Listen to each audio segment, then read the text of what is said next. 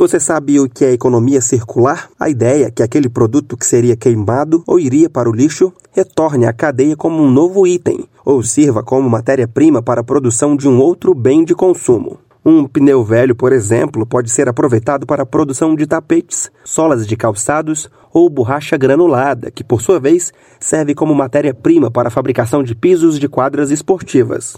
Segundo Patrícia Guarnieri, doutora em Engenharia de Produção pela Universidade Federal de Pernambuco, com pós-doutorado em Economia Circular na Universidade de Bolonha, na Itália, a economia circular é um novo modelo de produção e consumo, cujo foco é a sustentabilidade.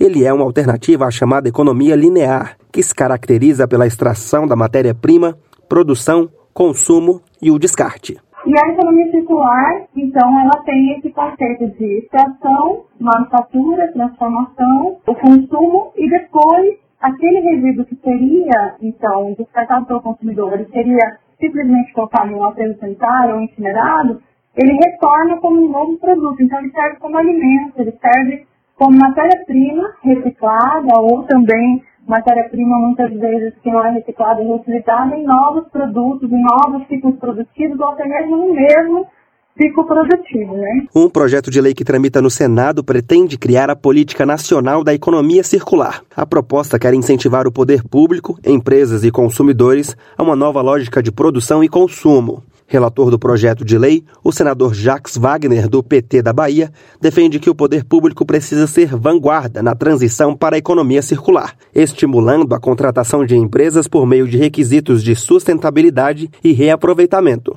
O projeto de lei está pronto para ser votado na Comissão de Assuntos Econômicos do Senado. Reportagem Felipe Moura.